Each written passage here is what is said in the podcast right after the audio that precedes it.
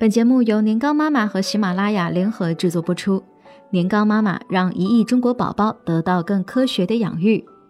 宝宝学会打人了，你的管教方式很可能是错的。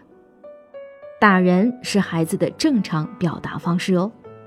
孩子的打人是某个年龄段的正常行为，不是成年人心目中的暴力。孩子的自我意识开始萌发，凡事呢都以我为先，在他们眼里呢，这并没什么。表达情感的一种方式而已，正确引导，不要以暴制暴。家长呢要用正确的方式来引导，教会孩子们有情绪的时候呢应该怎样表达。你可能需要做很多很多次，孩子才能真正的理解。讲道理要简短明确，记住啊，千万不要用武力来教训，这才是最大的错误。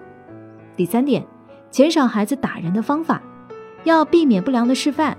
多给孩子关注，用好的绘本让孩子学会情绪的表达。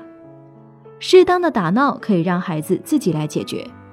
家长们呢可以静观其变，不用那么着急介入调解，可以先听听他们的理由，然后引导孩子可以怎么做。更多精彩内容，欢迎关注微信公众号“年糕妈妈”。